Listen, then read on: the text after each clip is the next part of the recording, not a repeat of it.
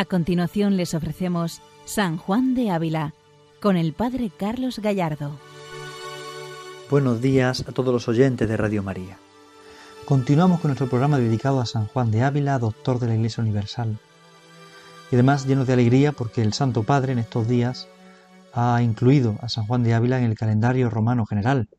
Por tanto, en toda la Iglesia Universal ya se celebra de alguna forma la memoria de San Juan de Ávila.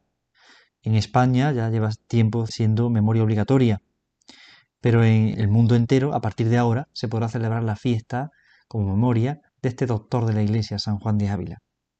Por tanto, es un motivo de alegría y de gozo para nosotros, que nos acercamos a Él con devoción, con humildad, con confianza, sabiendo que es un santo que intercede, un santo protector, un santo maestro.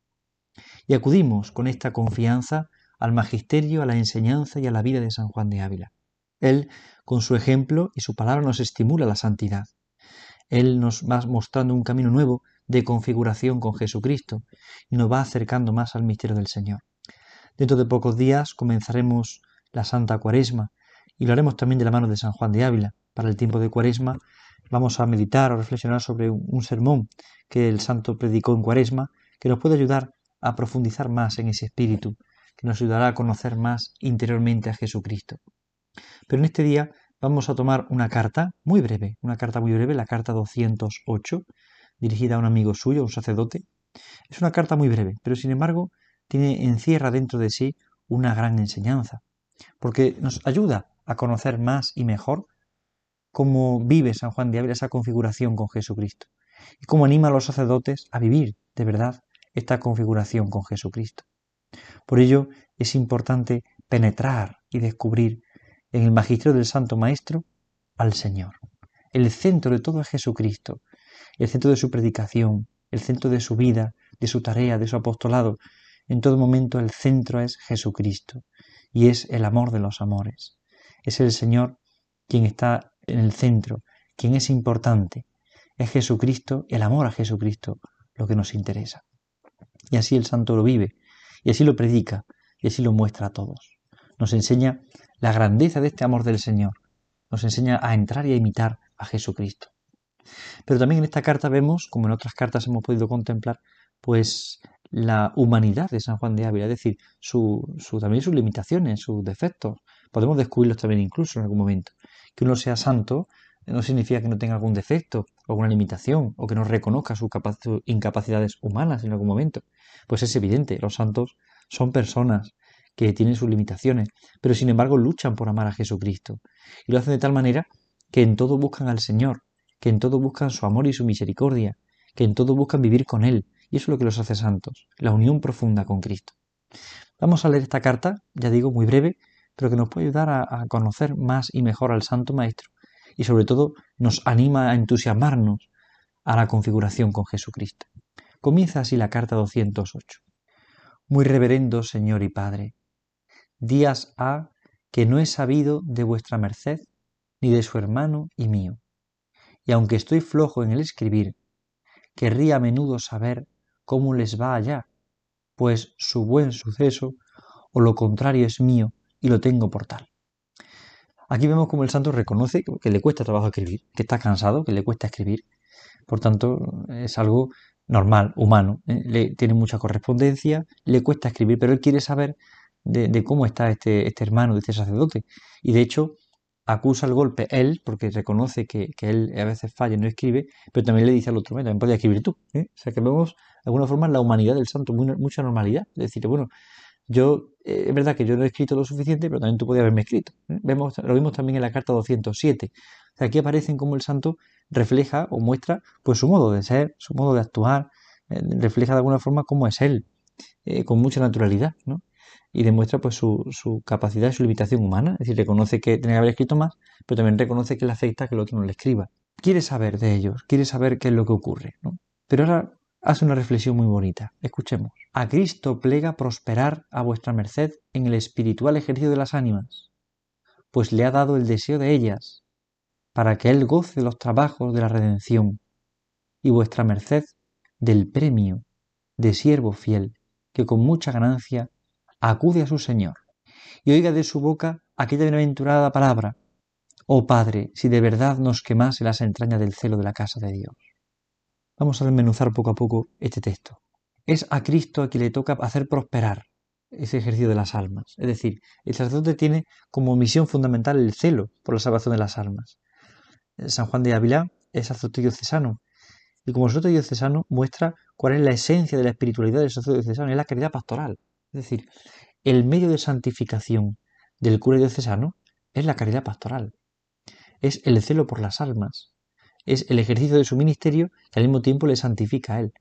El sacerdote se santifica en el ejercicio de su ministerio. El Concilio Vaticano II nos lo recuerda actualmente.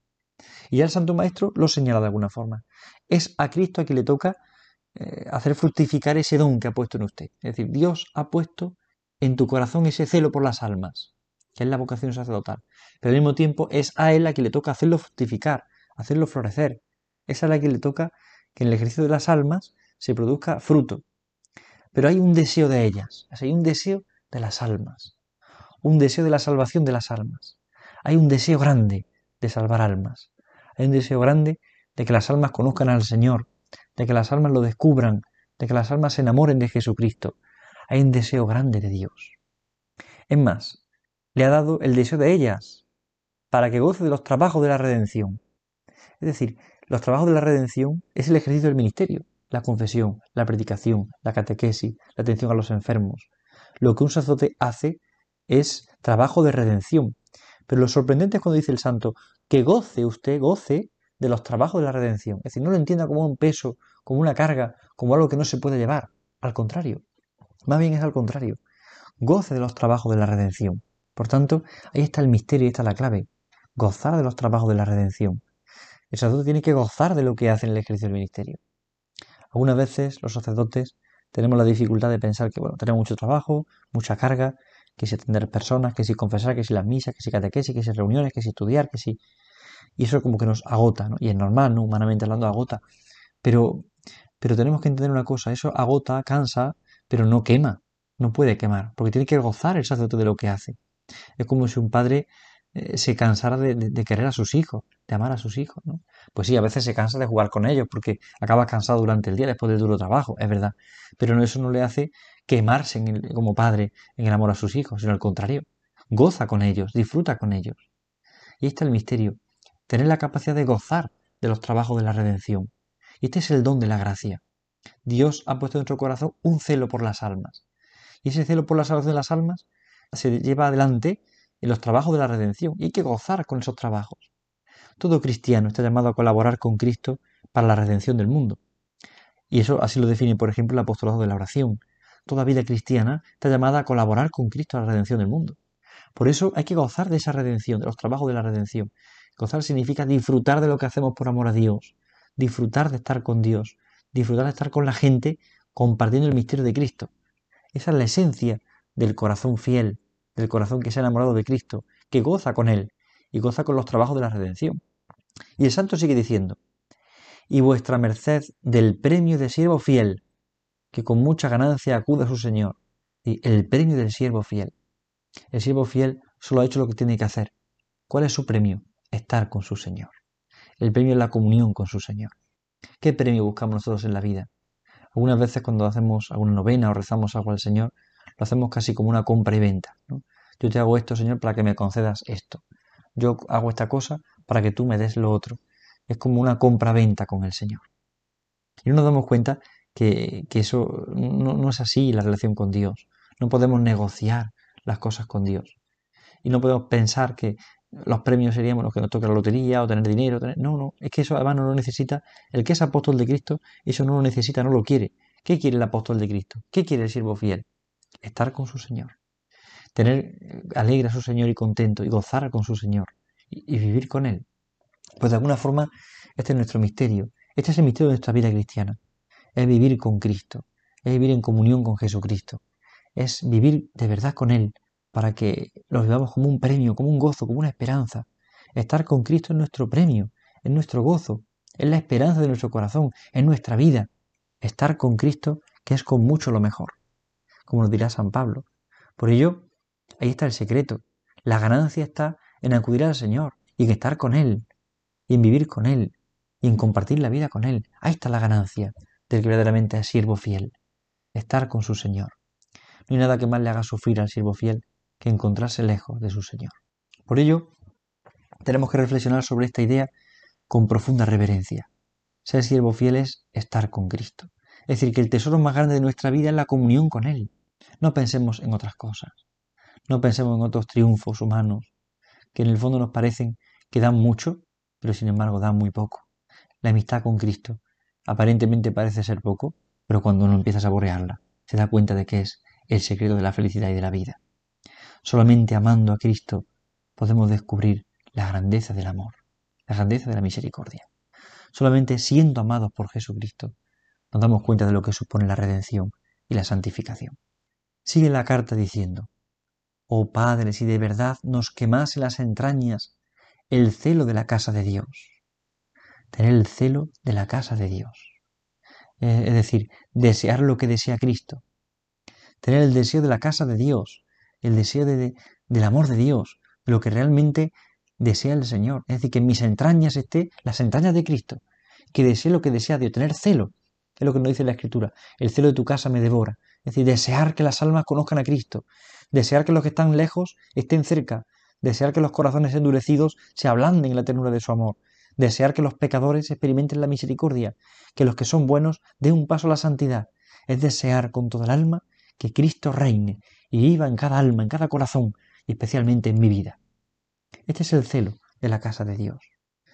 Sigue el santo diciendo, Oh, si trujésemos atravesadas en el corazón estas joyas que trujeron atravesado del del Señor, hasta ponerlo y alancearlo en la cruz, para que se viese cuán herido estaba de amor interior, el que así apareció, herido de hierro, herido estaba de amor interior. Esta idea que aparece en esta carta 208 es calcada del Tratado del Amor de Dios. Encontramos este mismo pensamiento, ese, ese, ese amor interior, que da voces, que grita, ese amor interior que es mucho más grande que lo que podemos ver desde fuera. Aparece herido por el hierro, pero es mucho más grande la herida de amor, la herida de amor que tiene en su corazón. Es la tesis fundamental que aparece en el Tratado del Amor de Dios. Como lo que vemos de fuera es solamente un signo del amor tan grande por dentro. Si por fuera vemos la cruz y los clavos y la lanza, cuánto más será por dentro. Es como un iceberg, que vemos una punta, pero sin embargo en el fondo hay mucha más profundidad de lo que nos puede parecer. Ahí está el secreto. Y ahí está el misterio. El amor de Dios, de la pasión, es solamente una señal del amor infinito que Dios tiene en su corazón. Esta idea de San Juan de Ávila se repite y está fundamentalmente tratado del amor de Dios y también lo vemos ahora, por ejemplo, en esta carta 208. Vemos cómo esa necesidad del amor, esa necesidad de encontrarnos con Cristo, esa necesidad de experimentar de verdad la intimidad con Él y darnos cuenta de que lo que estamos viendo de fuera es simplemente un reflejo de lo que hay por dentro y de la grandeza del amor que tiene por dentro y de lo que estamos descubriendo por dentro del amor de Dios y cómo ese amor es tan grande y es infinito y es todopoderoso y es eterno y descubrimos la fuerza renovadora de su amor y descubrimos la grandeza de su misericordia y la grandeza de su perdón. Nos damos cuenta de cómo lo que vemos por fuera es nada comparado con lo que tiene dentro el corazón de Jesucristo. Esta idea es fundamental en San Juan de Ávila, ese amor interior que es mucho más profundo que lo que podemos ver incluso por fuera. Qué grandeza la del amor de Dios. Qué grandeza tan, tan infinita, tan poderosa. Qué, qué grande su amor. Qué grande su misericordia. Si lo de fuera nos sorprende, la pasión nos sobrecoge. Cuánto más grande es su ternura, cuánto más grande es su amor. Sigue el santo diciendo, ¿cómo puede uno que al Señor ama no amar cosa tan conjunta a Él? cómo terna paciencia en ver las esposas de Cristo enajenadas de Él y atadas con ñudo de amor tan falso como el que el Señor aborrece. ¿Cómo uno no va a amar lo que ama el Señor? Amar lo que ama el mismo Señor. En eso consiste la configuración con Él, configurarse con Cristo. Para San Juan de Ávila esta idea de la configuración es fundamental. El configurarnos con Cristo implica este, esta idea, este pensamiento, esta verdad. Amar lo que ama el mismo Señor. Esa es la configuración con Él. Amar lo que ama mismo Señor. En el fondo, esta es la esencia de la espiritualidad, de la cristología habilista. La esencia es esa configuración con Cristo. Amando lo que ama Él. En eso consiste la configuración. No es una imitación mimética de lo que Cristo hace por fuera, sino de sus entrañas, de su corazón. Amar lo que ama Él, amar como ama Él, vivir como vive Él. Ahí está el misterio, ahí está el secreto, ahí está la esencia y la clave de todo lo que somos y tenemos. Aquí está todo. El amor del Señor, el amor infinito de Jesucristo, que se nos da, que se nos muestra, que se nos regala, que se nos entrega. Aquí está todo. Todo el misterio del amor de Dios. ¿Cómo puede uno que ama al Señor no amar lo que ama a Él? ¿Y qué ama Él? A sus esposas, las almas. Las esposas de Cristo son las almas. Es verdad que San Juan de Ávila usa el término de esposa de Cristo para la vida contemplativa, la vida religiosa, y en varias pláticas aparece. Pero también es cierto que lo usa en otro sentido, en el sentido de entender a las esposas como las almas. San Juan de Ávila entiende que las almas son las esposas de Jesucristo. Están enajenadas de Él, es decir, están lejos de Él. Qué precioso es el castellano antiguo, ¿eh? porque nos manifiesta términos que hoy en día no usamos. Están enajenadas de Él. Eh, no solamente decir están fuera de Él o están lejos de Él. Enajenada tiene una significación un poco más profunda.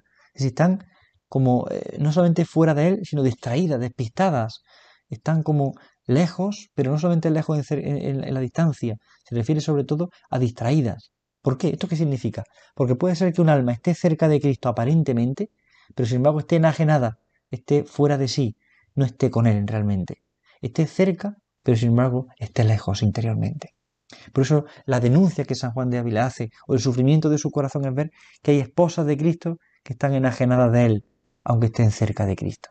Están atadas con ñuño de amor tan falso como el que el Señor aborrece, es decir, el amor mundano, el amor carnal, es un nudo que ata al alma y le impide entregarse al Señor.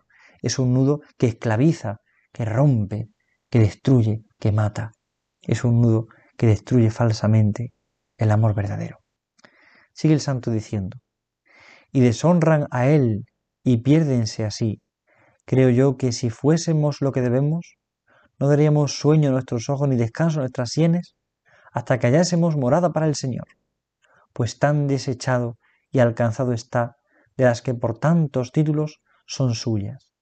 Envíe el Señor desde lo alto el fuego de su Espíritu, para que nos ilumine, nos inflame y nos colme de valor, y con su fuerza lo alcancemos todo. Amén. Así concluye esta carta 208. Es preciosa. Y deshonran a Él y se pierden a sí mismas. Estas esposas de Cristo, almas, deshonran a Cristo y se pierden. Y si tuviéramos lo que tuviéramos que tener, el amor que tuviéramos que tener nosotros, no daríamos sueño a nuestros ojos ni reposo a nuestras sienes. ¿Por qué? Porque claramente deseamos que las almas estén en la morada para el Señor. Y que las almas sean morada para el Señor, mejor dicho. Que las almas sean morada para el Señor. Por lo tanto, no descansaremos hasta que las almas se entreguen a Jesucristo y Cristo pueda entrar en ellas. Esta es la vocación del apóstol que tan fuertemente tenía San Juan de Ávila en su corazón es apóstol de fuego, del fuego del amor de Dios, de un fuego que busca las almas continuamente y se entrega por ellas. El que es padre, madre de familia, el sacerdote, la religiosa, tiene que también tener este celo por las almas que Dios le ha encomendado en su tarea. Tiene que tener este celo de no buscar descanso hasta que no consiga que estas esposas de Cristo estén unidas a, su esposo, unidas al amor de amores.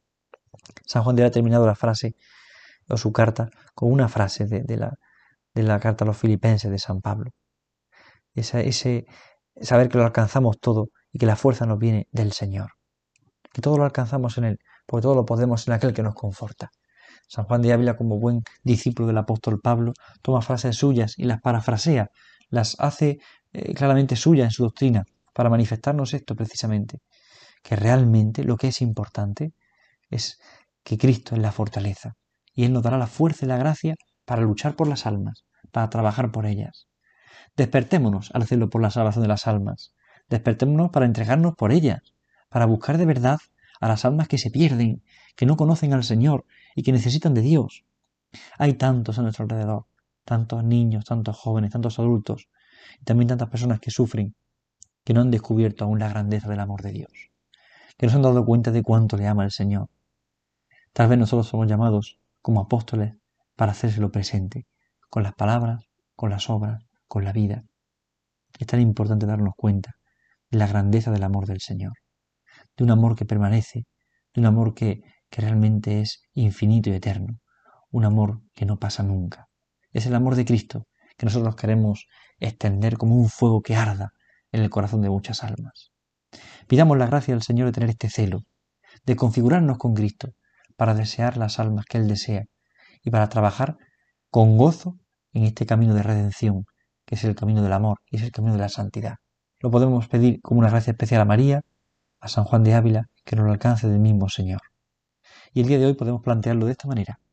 ¿Qué puedo hacer hoy por la salvación de las almas? Ya sea fregar los platos, ya sea cocinar, ya sea en mi trabajo, ya sea predicar, ya sea confesar, ya sea vivir en vida de gracia, ya sea la oración.